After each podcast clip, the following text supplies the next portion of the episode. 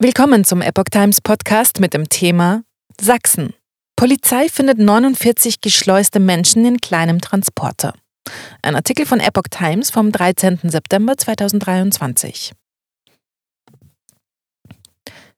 Ein Schrei von Kindern aus einem fensterlosen Transporter alarmierte Bundespolizisten. In einem nur sieben Quadratmeter großen Transporter haben zwei Schleuser 49 Menschen nach Deutschland gebracht. Unter den aus Syrien und der Türkei stammenden Menschen seien auch 20 Kinder gewesen, teilte die Bundespolizei im sächsischen Ebersbach am Mittwoch mit. Sie hätten etwa zwölf Stunden in dem fensterlosen Transporter bei Dunkelheit und wenig Atemluft ausharren müssen.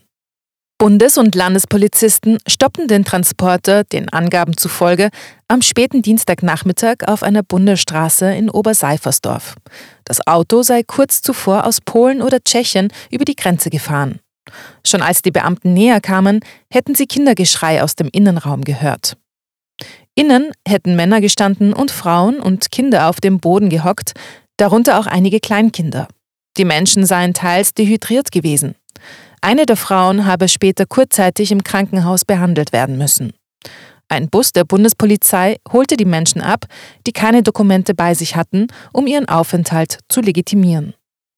Sie seien ab der Türkei über die Balkanroute nach Deutschland gebracht worden, hieß es weiter. Die letzte Etappe dürfte in der Slowakei begonnen haben.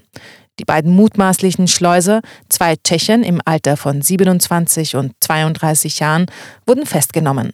Sie müssen sich nun wegen des Einschleusens von Ausländern unter lebensbedrohlichen Umständen verantworten.